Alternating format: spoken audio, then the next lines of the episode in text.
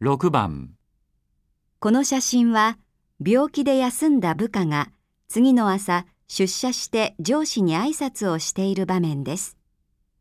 部下はどのように挨拶するのが望ましいですか1、ご足労をおかけしました。 2、ご心配をおかけしました。 3、ご苦労をおかけしました。 4ご心労をおかけしました。